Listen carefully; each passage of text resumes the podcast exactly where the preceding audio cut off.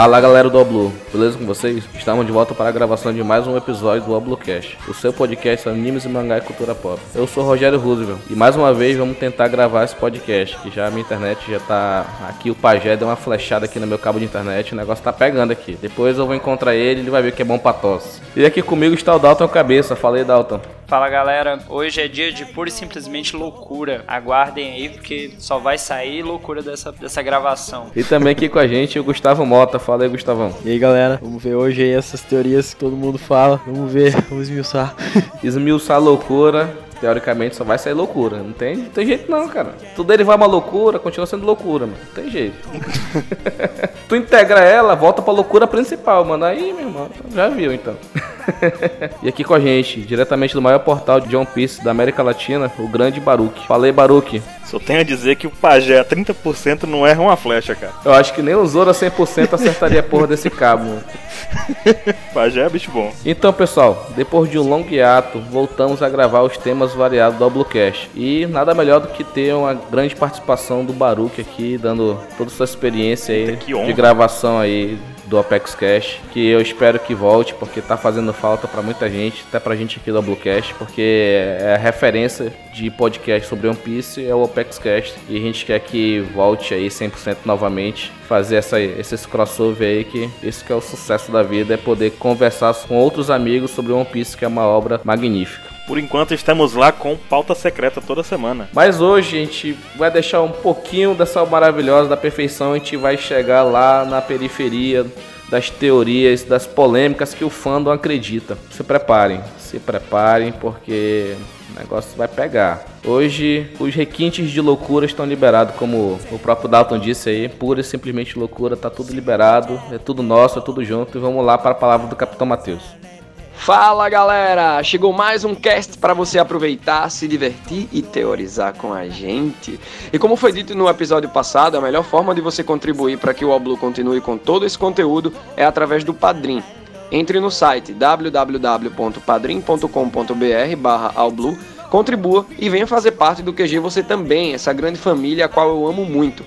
Se inscreva no canal All no YouTube e acesse o site www.allbluevr.com e fique por dentro de todas as novidades.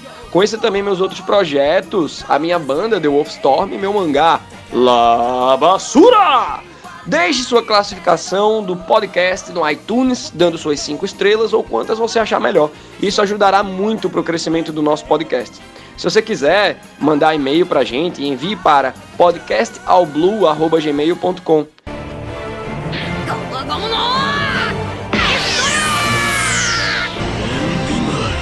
ねえぜ鬼切れコンカスフ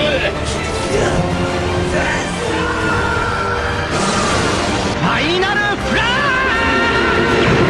ーこの子者ジェットブラザリーディアブルジャンブトルディエールアッシェ三刀流奥義一大三千大戦世界 Ao Bluecast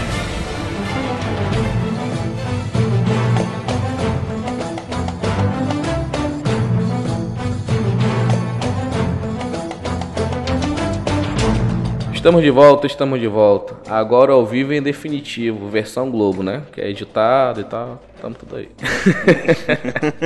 então, pessoal, como vocês podem ter visto pelo feed, esse é o Oblocast número 8, onde nós vamos falar sobre as polêmicas do fandom. Dalton, o que a gente poderia dizer como resumo dessas polêmicas? Por que, que a gente está dizendo que é polêmica do fandom? A gente vai do princípio que polêmica é aquilo que a gente cria ou espera que venha a acontecer. E quando a gente olha essas cinco polêmicas que foram separadas aqui, mano, isso é muito a loucura da cabeça de alguém, cara. Talvez é do Rogério, mas não é da minha. Não, da minha não. Tem todo um grupo que discute a favor dessas coisas, né, cara? Essas polêmicas, pessoal, o que acontece? A polêmica, ela gera uma racha no fandom, entendeu? Um grupo diz que é isso, outro grupo diz que é aquilo. Essas polêmicas são criadas é, pelos próprios fãs, entendeu? O Oda não confirma nada, o mangá não diz nada, mas só que as pessoas teorizando, sei lá, na base do narguilé, não sei quais são a, as bases que eles tiram, que acaba acaba chegando em. Eu acho que o Two Piece foi, ele foi é cancelado né, e esse foi esse é o Tripice. Tem algumas aqui dignas de tripice mesmo. Rapaz, vamos lá.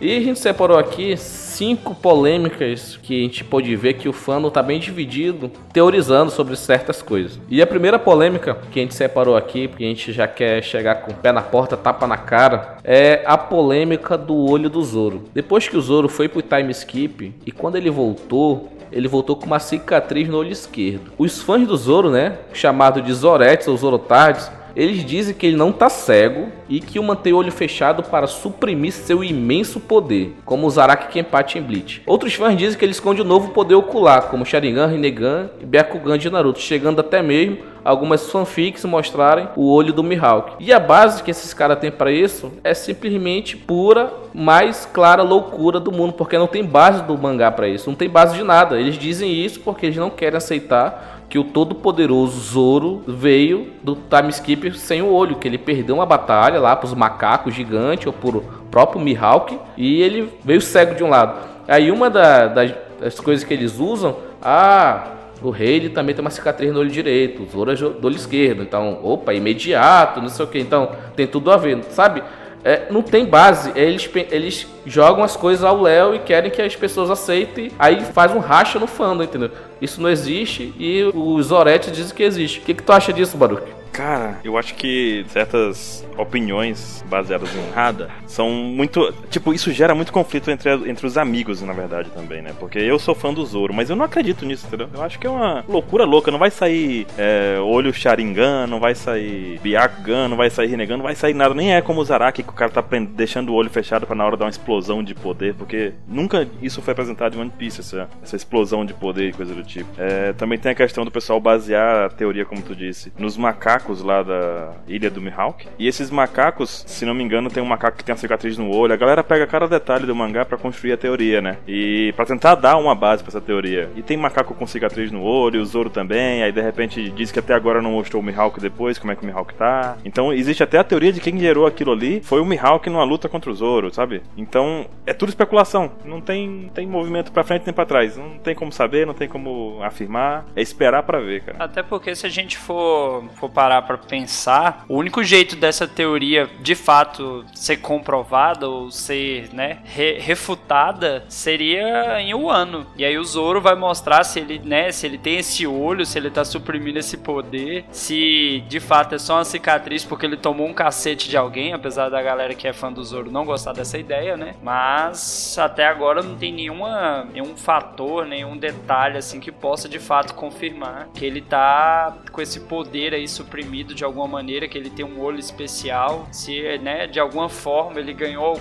um poder a mais que não foi mostrado até o momento, né? É, eu acredito que por ser um olho, né, é uma coisa assim que cosmeticamente pode parecer um pouco demais para não ter pelo menos um flashback disso, né, do que, que causou aquilo. Então, é, eu também concordo que eu acho que vai ser um ano a gente vai ver alguma coisa assim. Pelo menos, uh, eu não acredito muito nesse negócio de poder também, mas pelo menos a gente vai ver como é que isso se, se uh, isso aconteceu, né? E pode ser uma situação bem legal até. Pode até. É, tá chegando, mano. Pode até enaltecer o personagem, essa, esse flashback aí, mas não, não precisa de poder, não. Tá legal, assim. Acho que, é, acho que é, é, o tipo. É a polêmica que a gente tem um claro exemplo da divisão da fanbase. Porque muita gente escuta so, falar sobre isso e já fica um pouco mais animada. Outros, como agora mesmo a gente aqui, né? Já teve a divisão entre ninguém liga para isso, ninguém quer que o olho aconteça. Esperar para ver. Mano, é aquela coisa. A gente espera que aconteça porque a gente quer ver o personagem sempre mais forte.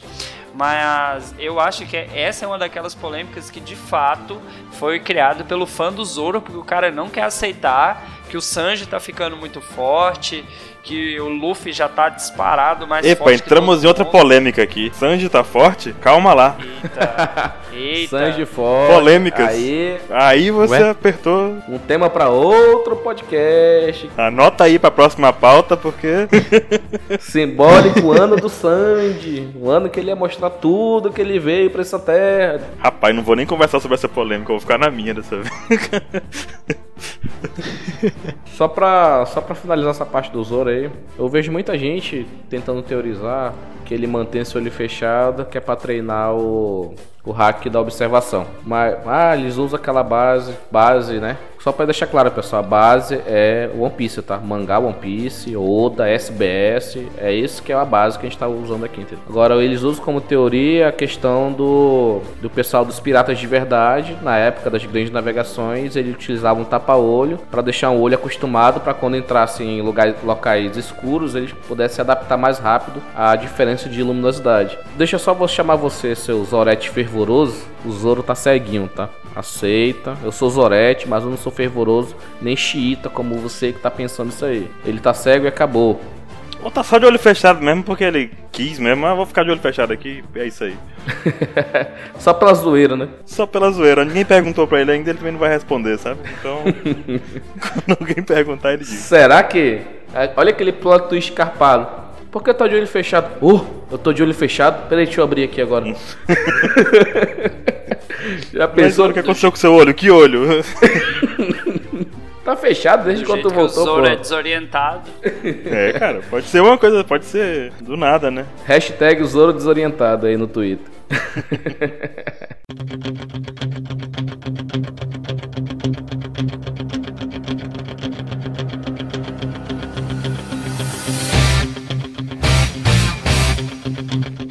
E a segunda polêmica que a gente trouxe aqui, essa, meus senhores, tá prometendo.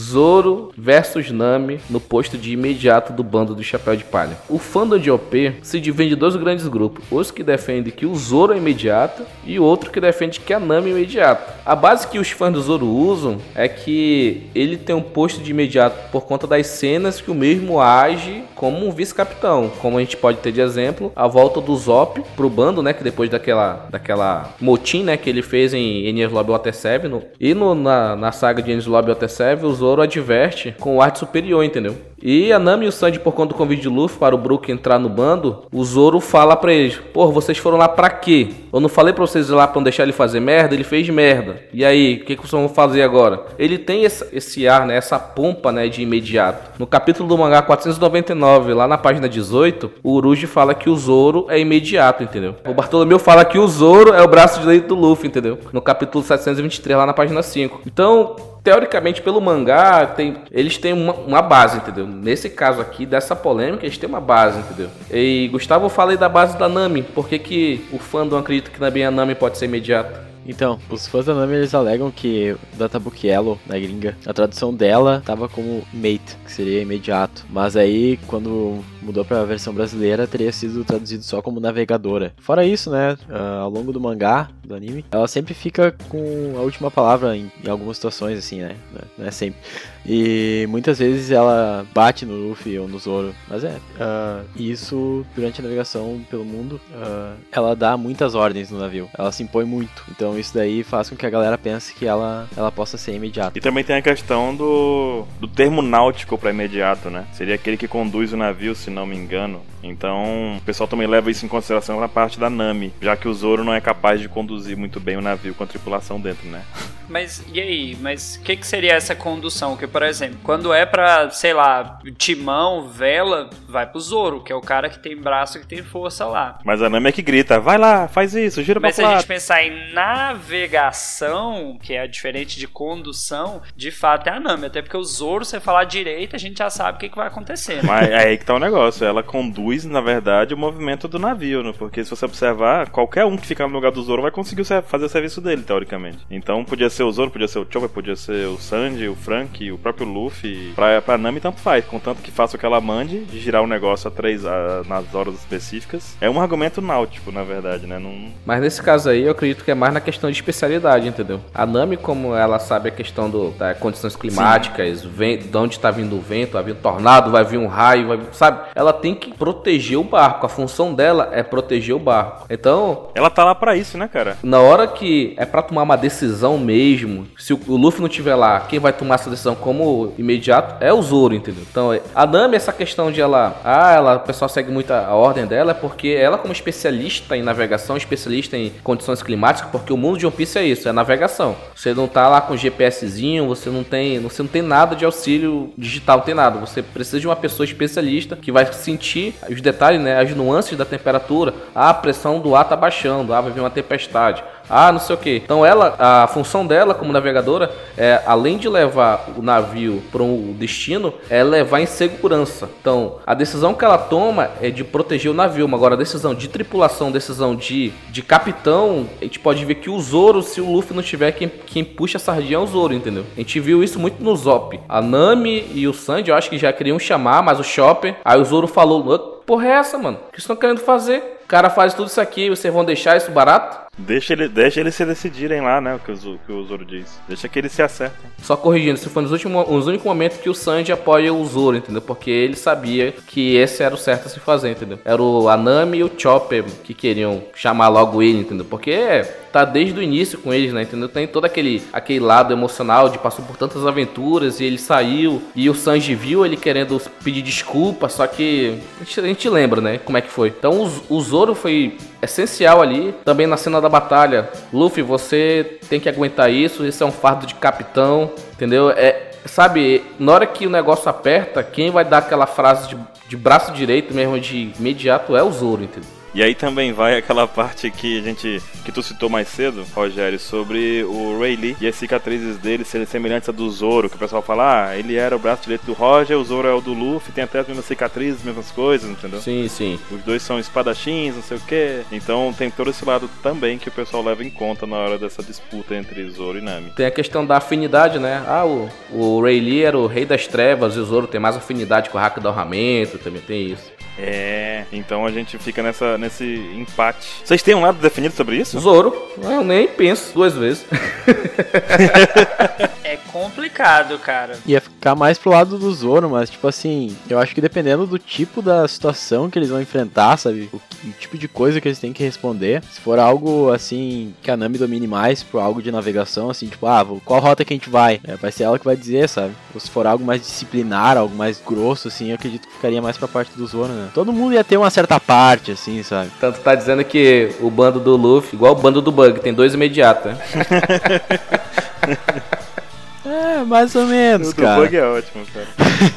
exemplo, não tem, não tem disputa, não tem briga, não tem polêmica. Não tem polêmica lá, tem espaço para todo mundo. Bug é o melhor personagem de OP. Melhor personagem. Quem escutou o último News Blue, a gente soltou a teoria que o tesouro do Capitão John é a chave para encontrar o Road Poneglyph perdido. Vai lá, escute lá, escute lá nossas teorias loucas lá. É o Bug que rapaz. vai ter a chave, rapaz. Esse Road Poneglyph. Rapaz, vou ouvir. Quero ver onde isso vai chegar.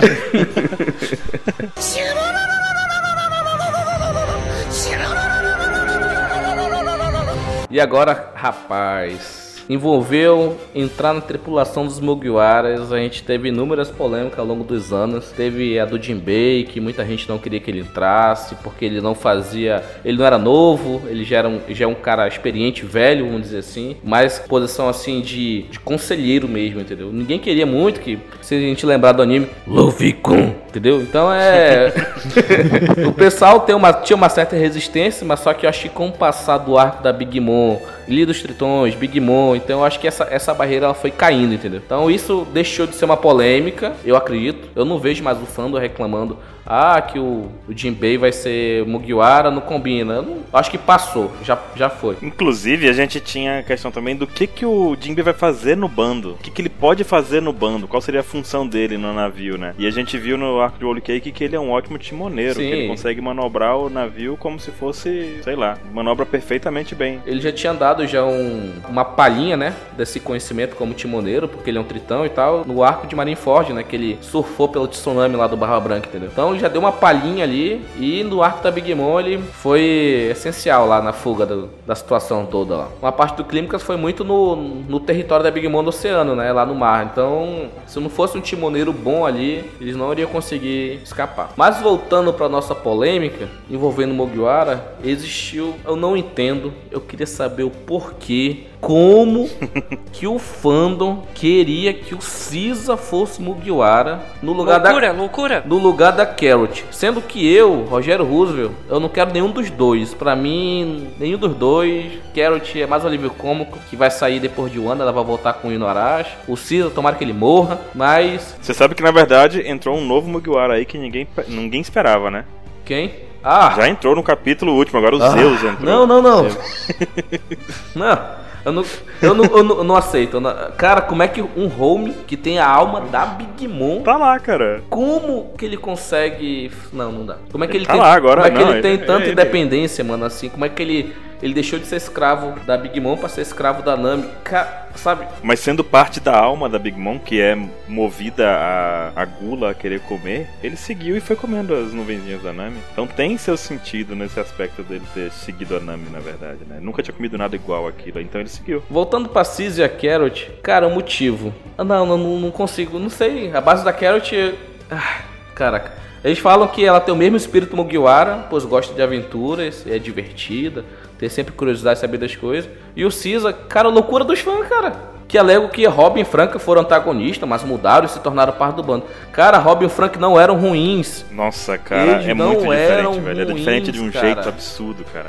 Cara, não dá pra tu justificar dizendo que a Robin e Frank eram vilões. O Cisa é, fazia experiência com criança. Ele matava crianças. Ele sequestrava crianças pra fazer experimentos que iam resultar na morte deles. Não tem como ser a mesma coisa, cara. Não Não existe. tem comparativo, cara. Não tem, não tem base pra isso. É aquela pessoa assim, ele não era ruim no caso dos demais, assim, eram pessoas que estavam numa situação que faziam elas parecerem ruins. Mas no caso do Caesar, mano, não tem como defender, não, sério mesmo. É, o cara, o cara só era ruim mesmo. Era só pra benefício próprio. A Robin tava junto com o Crocodile pra poder parar com aquela perseguição que ela tava tendo do governo mundial ali, né? É, atrás dela e tudo mais. Agora, no caso do Frank, a gente tem todo. Cara, o Frank tem um- uma família, Frank Family lá, e tem todo um flashback, tem todo um peso dramático naquela situação. Aí bota o Caesar, não, ele tá. Ele, com que, que ele gastou o dinheiro da Big Mom, vocês lembram? Mulheres, dinheiro, iates. Iate. As motivações do cara, tá ligado?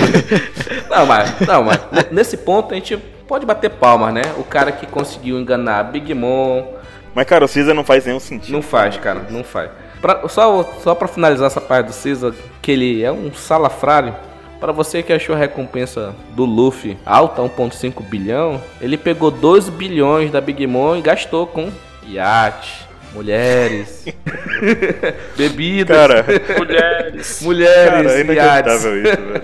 Nesse momento o Oda falou assim: agora quem tá falando de Caesar Mogorá no universo vai pensar duas vezes. Mas não, a galera continua. Tá vendo como ele é sabido? Ele é muito bom, ele poderia cuidar dessas partes, dar golpe nas pessoas. Pois Não, é. cara, não precisa. É, essa questão do Frank e da, da Robin, como você bem disse aí, Baruch, a Robin tava fugindo do governo mundial porque ela era o demônio de Ohara. E se a gente lembrar, Ohara só, sabe, arqueólogos, entendeu? Que queriam descobrir a história. Foram chamados de Ela tinha uma demônios. né? recompensa criança, cara. Criança de Tava tentando ao máximo 79 milhões? Conseguir um momento de paz. E o Frank, né? Se a gente pega o flashback dele, todo mundo da, da Frank Family eram moradores de rua que estavam lá, tipo, marginalizados. E ele, como um ser marginalizado também, ele abraçou eles, deu um lá, deu um teto pra eles morarem, entendeu? E sem contar que ele tinha muito remorso, né? Pela morte do Tom San, né? Que ele, ele tomava como culpa dele, sendo que indiretamente foi, porque ele fez as, os navios de batalha, né? Dele. E o corpo do Frank é o próprio lembrete diário que ele tem da situação do Tom San, né? Sim, sim. Então ele carrega eternamente isso e todo dia ele é lembrado por isso. É, mas o Frank, como detentor dos planos da Pluton, pode esperar aí. Oh, meu Deus. Venha, Pluton Wano, venha. Venha para o Dead. Você já tá jogando a Pluton pra Wano também? Rapaz, o, a vibe de Wano tá só aumentando, velho. Eu não sei o que, que o Oda vai fazer, mas. O Frank disse: Eu vou construir uma arma para derrotar o Kaido. Ponto. Ele falou isso. Tudo bem, tudo bem. A única arma que eu vejo que pode destruir o Kaido é a Pluton, cara. Só tem ela. Deixa, tem o Zoro. Tem o Zoro lá, como é que você diz isso? Nem o Kaido sabe como se matar. meu. O Zoro dá conta do Kaido, você não acha? É, Apesar de ter sido ordem do cliente, eu matei por mero capricho. Você me deu um gancho, Baruch, para eu puxar aqui que a próxima polêmica é o Zorão 30% da massa.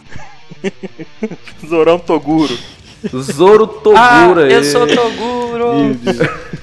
ah, Direto da dublagem brasileira. Eu sou né? Zorugo. Né? Zorugo agora, mano. Vamos lá, Zorugo. Então, novamente, os fãs do Zoro, os Zoretes aí, cara, os meus amigos Zoretes, eu sou um Zorete, cara, mas esses chiitas aí, cara, eles forçam uma amizade, bicho. Eles forçam uma amizade que é, é complicado, mano. Eles falaram meio assim, que dizem que ele usou apenas 30% de seu poder após o time skip. Base nenhuma. Pô, podia, ele podia ter falado 60%, mas falaram 30%, né? Assim como o Toguro de Yu Hakusho, que ele conseguia controlar quanto de poder ele conseguia liberar. Edalton, lê essa base pra nós aí, por favor, cara. Aqui a gente tá com a seguinte situação, né? O fandom alega que o Zoro, né, não suou após o time skip, que por ele ser, por ele estar muito forte, ele está se contendo para poder ter qualquer tipo de problema. Uma coisa a gente não pode negar é que o Zoro realmente demonstrou estar muito forte depois do time skip. Começa que na Ilha dos Tritões, o Zoro não teve nenhuma dificuldade em derrotar o Tritão espadachim mais forte. Chegou o cara lá, o Zoro não fez nada e derrotou. O Zoro, o, o Zoro pegava ali o Rod Jones na tranquilidade. Ele, inclusive pegou, né? Debaixo d'água o Rod Jones. Sim, sim. Então você fica assim, cara, o Rod Jones talvez nunca tenha sido uma ameaça. Até porque o Luffy já tinha o Gear Force e não usou porque. Por quê? Por quê? Porque ele é menino. E, e o Zoro tava menino lá novo. também e podia ter feito alguma coisa a mais sobre aquilo. Então quando a gente vê o Zoro na luta contra o Pika, em que ele faz aquele movimento que corta o Pika na maior. Cara, que frase estranha da porra. corta o Pika no meio. Pronto. Gigantesco, ele corta no meio ali. E, e a gente vê que ele usou o hack nas espadas, ele conseguiu fazer um golpe é, superior àquele que ele usou no início. E ele fala sobre sim, um, sim. um, movimento mais budista, assim, aquele negócio de entender as coisas como. Volta aquela parte que ele derrotou o Mr. Chu lá em Arabasta. Lembra que ele falava assim: ah, tem que ouvir o som das coisas. Mr. One, desculpa, Mr. Chu. Mas aí, tipo, ele quando ele vai derrotar o Mr. One, que ele vai ouvindo o som das coisas, vai lembrando da dica do mestre dele lá de criança e tudo mais. Então a gente vê que o Zoro tem todo um desenvolvimento que ele conseguiu evoluir durante o time skip e ele agora consegue ir além, ele consegue sentir além, ele consegue cortar aquilo que ele sente, né? Então, Sim. chegar a 30% da força é estranho, mas que o Zoro tá muito forte, tá. Cara, eu diria, eu diria mais ainda, eu diria que se de fato essa teoria procede, eu acho que se o Zoro conseguir usar mais 20%, ele identifica esquerda ou direita, cara. Certeza Poxa que ele vai vida. se orientar. Pô, aí ele ia ficar forte, cara. Esse torna um dos personagens mais poderosos de One Piece, cara. Cara, é um, o Zoro é um personagem tão bom que acho que todo mundo tá esperando muito dele em um ano, velho. É que eu acho que assim, ó, uh, percentual e tal, assim, eu acho meio zoado, né? Mas que realmente ele não, não teve nada que, tivesse alguma dificuldade pro Zoro pós-time skip, então a gente não tem como saber assim qual nível de poder dele, né? Então é algo que eu quero muito ver em um ano, eu quero ver ele ter dificuldade. Eu não acredito que ele esteja forte, tipo o Ruffy, assim. Mas que ele tá muito forte, ele tá. Eu, eu quero ver ele mostrar isso, sabe? Apanhar um pouco. ele fez uma promessa de nunca mais perder, cara. Mas desde então ele nunca se recuperou 100%. Ele sempre foi cortado, tava lá sangrando na luta contra o Arlong. Esse, talvez se ele tivesse 100%, ele desse, desse um caldo melhor contra o Arlong. Fica aí a questão. É, ele tava se recuperando, né? Pegar um ataque é, ele... de braço aberto da porra da, do melhor espadachim do mundo, cara. não é pra qualquer um, não. E se você lembrar, ele cortou é. as próprias pernas depois. Sempre ele tava debilitado, ele nunca tava o Zoro ok. Depois foi. Depois levou aquele ataque do Kuma. Cara, quando é que o Zoro tava 100% descansado? Seria o Zoro Shiryu? Sacanagem. é, né? Vamos ver se o outro ah. olho dele some, né? Ó, um dos argumentos dos Sanjets, um abraço aí, Capitão Matheus. Eita, danado. Matheus é. Assim, o Zoro tá forte, isso é sem sombra, sem sombra sombra de dúvida, ele veio muito forte. Só que os adversários dele não estão no mesmo patamar dele, entendeu? Não é que ele tá uhum. muito overpower, pode ser também que quem ele tá lutando não é tão forte. Só parece forte. Um dos argumentos que o pessoal fala do Sanjetes é que o Zoro passou o Drejosa todinho cortando pedra. Eu queria ver como é que o Sanji ia derrotar o Pika, cara. Só fica aí a questão também no ar. Como é que o Sanji ia fazer alguma coisa contra o Pika? A gente vai entrar numa polêmica que a gente não vai se arrastar muito. O canalinho de cristal aí veio todo pompão aí, lá da ilha do Camabaca, trincou a perninha lá com o, o vergo lá com o Vergo. Ele foi quase envergado lá, pegando um cacete lá. O que mais que ele fez de bom? Nada, cara. Só chorou na Big Mom todinha aí. Eita, tá, tá muito polêmico esse Rogério, cara. Ele tá. Só chorou. Tá pegando pesado no coração da galera agora. Rogério não aguenta uma flechada na canela e tá falando da canela. Pois é, não aguenta o pajé, tá falando aí do... Acreditou no conto da vigária lá, da Purim, sem se bem que ela mudou, ao longo do arco ela mudou, mas no início ele caiu no conto da vigária, sabe? Fumou um cigarrinho chorando na chuva. Ah, por favor, Sanji, não é tu que era o estrategista?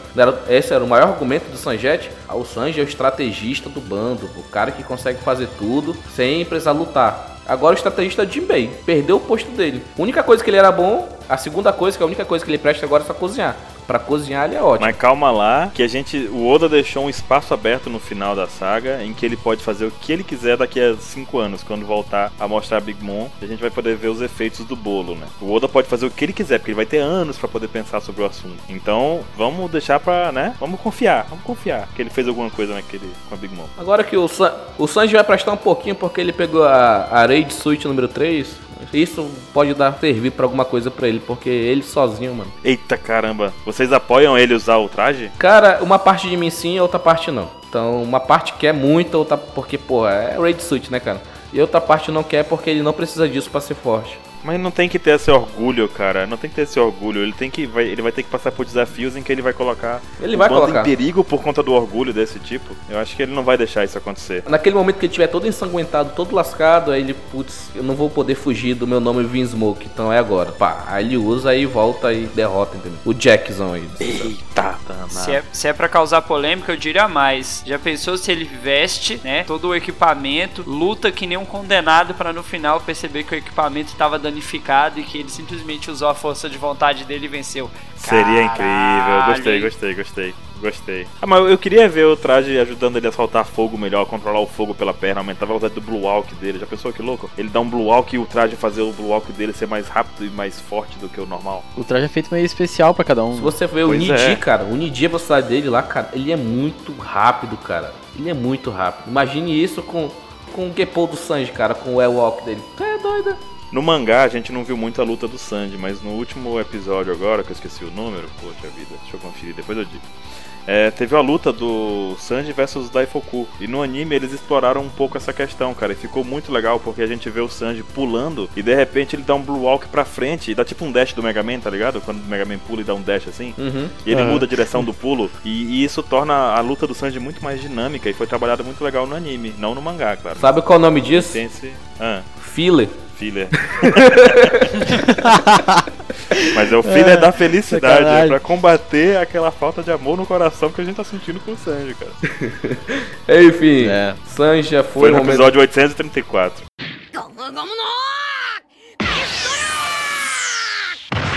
Nossa quinta e última polêmica é que o Sabo irá levar um oco do Akaino até o fim da obra. AKA Saboco. O Saboco vai vir com tudo aí, cara. Aí vai despertar o novo guia do Luffy aí. Isso é mais loucura ainda. Polêmico essa, polêmico. Algumas pessoas alegam que o Oda está fazendo um remake dos primeiros arcos de One Piece durante a fase atual de OP, levando em consideração Akaino, iria matar o Sabo com o oco, da mesma forma que Ace morreu na batalha de Marineford. Os fãs alegam que na primeira fase de OP teve uma grande guerra entre o Yonko Barba Branca versus a Marinha, por conta da execução do Ace. E agora na segunda fase terá a guerra ainda maior profetizada por do Flamengo e prometida pelo Kaido. Na primeira parte de OP, o Crocodile tentou derrubar o governo de Alabasta e governar aquele país em busca da arma lendária Pluton. E na segunda parte de OP foi mostrado o Flamingo, Chichibukai também, dominava um país trazendo miséria ao povo, sendo que hoje a gente descobriu que é o plot twist, né? Crocodile que tentou imitar o do Flamingo. Mas na questão de mangá e de lançamento, parece que tá bem parelho algumas coisas, né? Não é 100%, mas algumas coisas tá bem parelho, entendeu? O que, que vocês acham aí? O que, que tu acha disso, Baruch? Cara, não vai acontecer.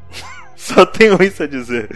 Não. Abraço, Lídia. Abraço, Aninha. Saboco. Vai acontecer. Então, que? A, a Aninha torce por isso? Não, a Aninha não quer, ela fica com ódio. Ah, bom. Ah, bom. Não vai, não vai acontecer, eu concordo. Não é possível, não é possível, não é possível que o Oda faça isso, cara. Uma vez bastou. Uma vez foi chocante. Foi a única morte que a gente veio, viu em One Piece, assim, que sentimos o peso do, da morte de fato, sem ser um flashback. O Branca tava ali, mas ele tava tão velho já, ele já foi pra morrer mesmo e tudo mais. Mas o Ace, a repetir com o Sabo, cara. Vocês acham isso justo de alguma forma? Cara, isso, isso me fez lembrar uma cena de um determinado filme que o Rogério ainda não viu e eu não vou dar um spoiler, mas imagina aquela cena, você sabe qual de qual filme, abraçados e fala: Eu não quero morrer, por favor, não me deixe morrer. Titanic. Pensa.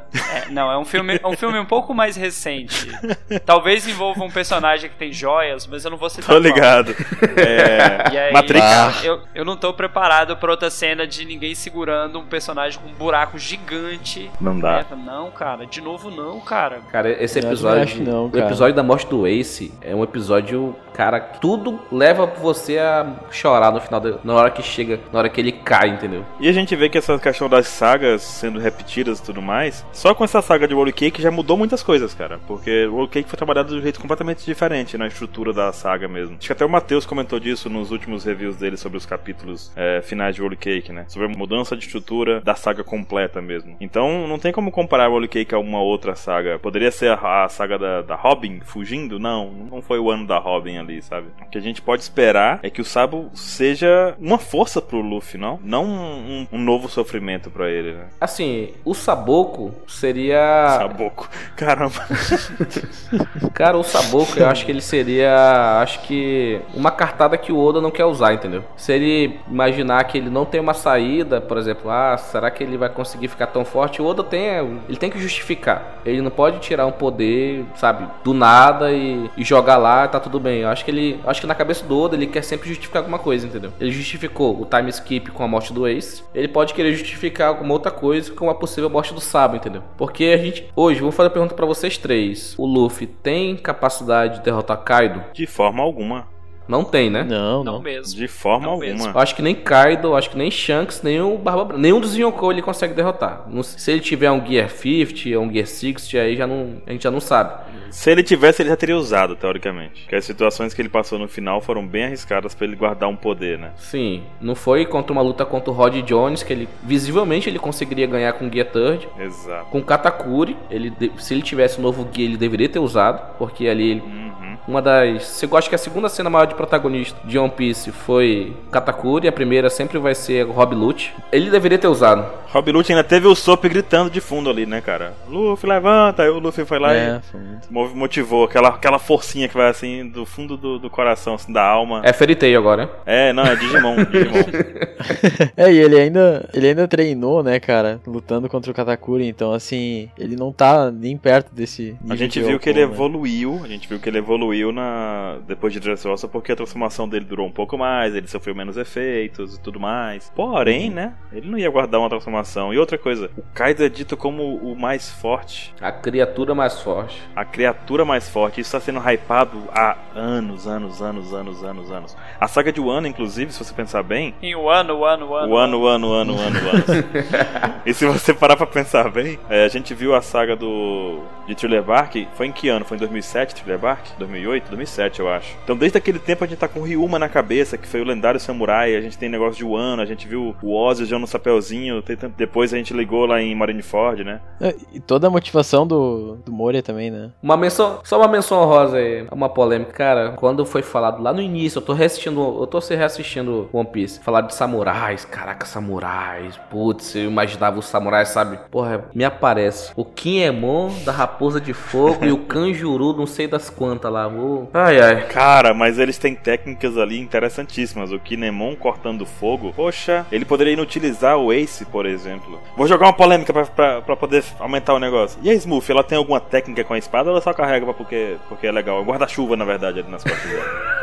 Cara, Cara, Fica aí a questão. Vá. fica a questão. Tem fruta mais inútil que a fruta da Smooth? Mas voltando, voltando. Algum de vocês acredita que o- pode, pode ocorrer o saboco? Não, não. Não, não precisa. Também acho que é muito exagerado também. Não precisa chegar nesse ponto. Faz só o Pedro morrer. Faz só o Pedro. O Pedro já tava bom. A gente já vai sentir. E o Pedro morreu? Não, não, não. Peraí, não. Digo, não sabemos. Sim, não, pera. Depois do, depois do Pel, ninguém morre de explosão, Ninguém. mano. De explosão ninguém morre. É. Depois do Pel, ninguém morre de explosão. Bomba é um negócio ineficiente. Você não lembra que aquele tinha cara, o cara do Flamengo que era o Pamo Pamo no Mi? Ele explodia as coisas quando tocava? Serviu pra nada o Gladius. Você lembra o cara que jogava meleca que explodia? Não serviu pra nada. Quer dizer, bombas em One Piece é um negócio assim. que- Mr. Five. É, não funciona. O Lenny Kravitz, né? o Lenny Kravitz é ótimo. Meu Deus. Cara, acho que o único motivo que o Oda poderia usar, como eu já falei, é ele querer justificar mais uma pausa, mais um time skip, entendeu? Só poderia ser isso, entendeu? Não tem outro motivo para ele querer matar o Sabo. Mas se ocorrer o Saboco, ele é porque ele vai justificar é. Uma outra situação, entendeu? Usar a morte dele para justificar outra coisa, entendeu? Imagina a aparência que imagina a aparência que o Kobe ia ter se desse mais um time skip. Eu nem reconheci tá mais. Porra. Né? Caramba, o Kobe ia estar tá com a barbinha igual do Sengoku, né? E com a menção honrosa trazida lá do, dos últimos capítulos de One Piece aí. O Adatsumi é o novo Law? Fica aí a pergunta. Ah, Chambros. Chambros? Ali foi roubado com força, cara. Eu não sei nem o que dizer sobre aquilo, cara. Eu já discuti tanto isso. Né? No final das contas, né, não me incomodou só o fato de, de, ser o navio do Fischer Tiger. Me incomodou o fato dele ter feito aquela troca, sendo que no capítulo, na página anterior, ele foi mostrado com os olhinhos afundando, assim, sabe? Xizinho nos olhos, assim. Aí do nada ele deu um chumpô de bleach ali. Teletransportou, abocanhou o navio e saiu nadando. Tá bom. Fica pensando a mãozinha dele trocando os navios. Pequena mãozinha. Bem leve.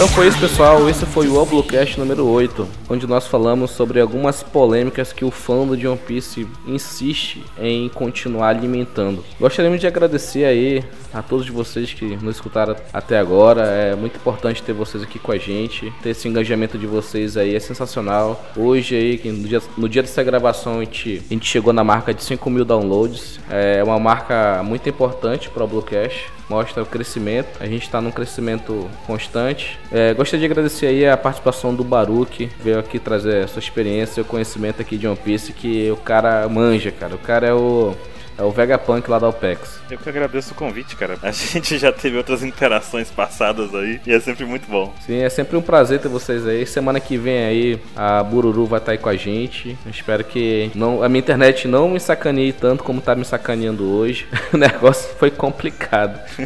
Dalton, fala um pouco das redes sociais aí do Oblu. Pessoal, vamos seguir né, o Oblucast no Twitter. Twitter é arroba Oblucast. Temos o Rogério com Mr. 5 underline Y, correto, Rogério? Corretíssimo. O link tá tudo no post aí. É toda a gravação, a gente posta no Twitter que a gente vai gravar. Se você responder aquele tweet, a gente vai ler aqui durante a gravação, seu comentário, sua opinião. Ter esse engajamento com vocês, ter essa aproximação é muito importante. E não esquecer de dar aquele RT maroto, né, para divulgar, né, o podcast pra galera. Deixa sua classificação lá no iTunes pra gente, ao Bluecast, entre lá, pesquisa no iTunes dessa classificação, 5 estrelas é o mínimo e 5 estrelas é o máximo. Brincadeira, mas o quanto você achar melhor, essa qualquer classificação lá já é o suficiente para ajudar o nosso podcast. E Baruque, onde que as pessoas podem lhe encontrar lá na interwebs da vida? Podem me encontrar direto no site da OPEX, onepcx.com.br. Você pode escrever de vários jeitos. E podem me encontrar também no Twitter com arroba Baruch Vitorino. B-A-R-U-C-H, isso é confuso, né, cara? B-A-R-U-C-H. arroba. É isso mesmo. Principalmente no site. Você vai encontrar sempre por lá fazendo alguma coisa. Sigam o Capitão Materro lá no canal do YouTube, lá no canal All Blue. Ele tá fazendo live toda segunda-feira lá. E você dando superchat, você concorre à participação aqui no Bluecast. Podendo participar aí, olha aí, com o Baruque, esse grande panteão do podcast brasileiro aí. Poxa. Então foi isso, pessoal. Esse foi o Bluecast número 8. Valeu. Valeu.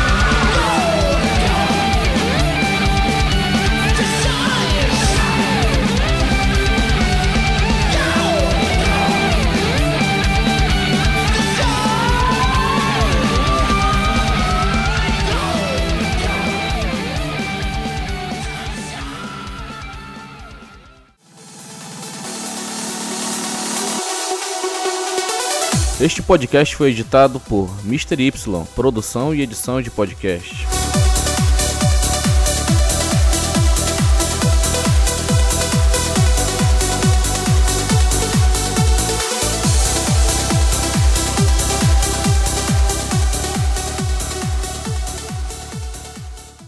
Vem pra luz, Rogério. Pajé tá Volta. bravo hoje. Volta, Rogério. Rogério, eu escolho você. Pá, joga Pokébola. Opa, estão me escutando aí? Aí, ó. Porra! Capturou, hein? Esse barulho é Capturado. barulho de capturar. Não era bem o plano. olha, viu o olho aí.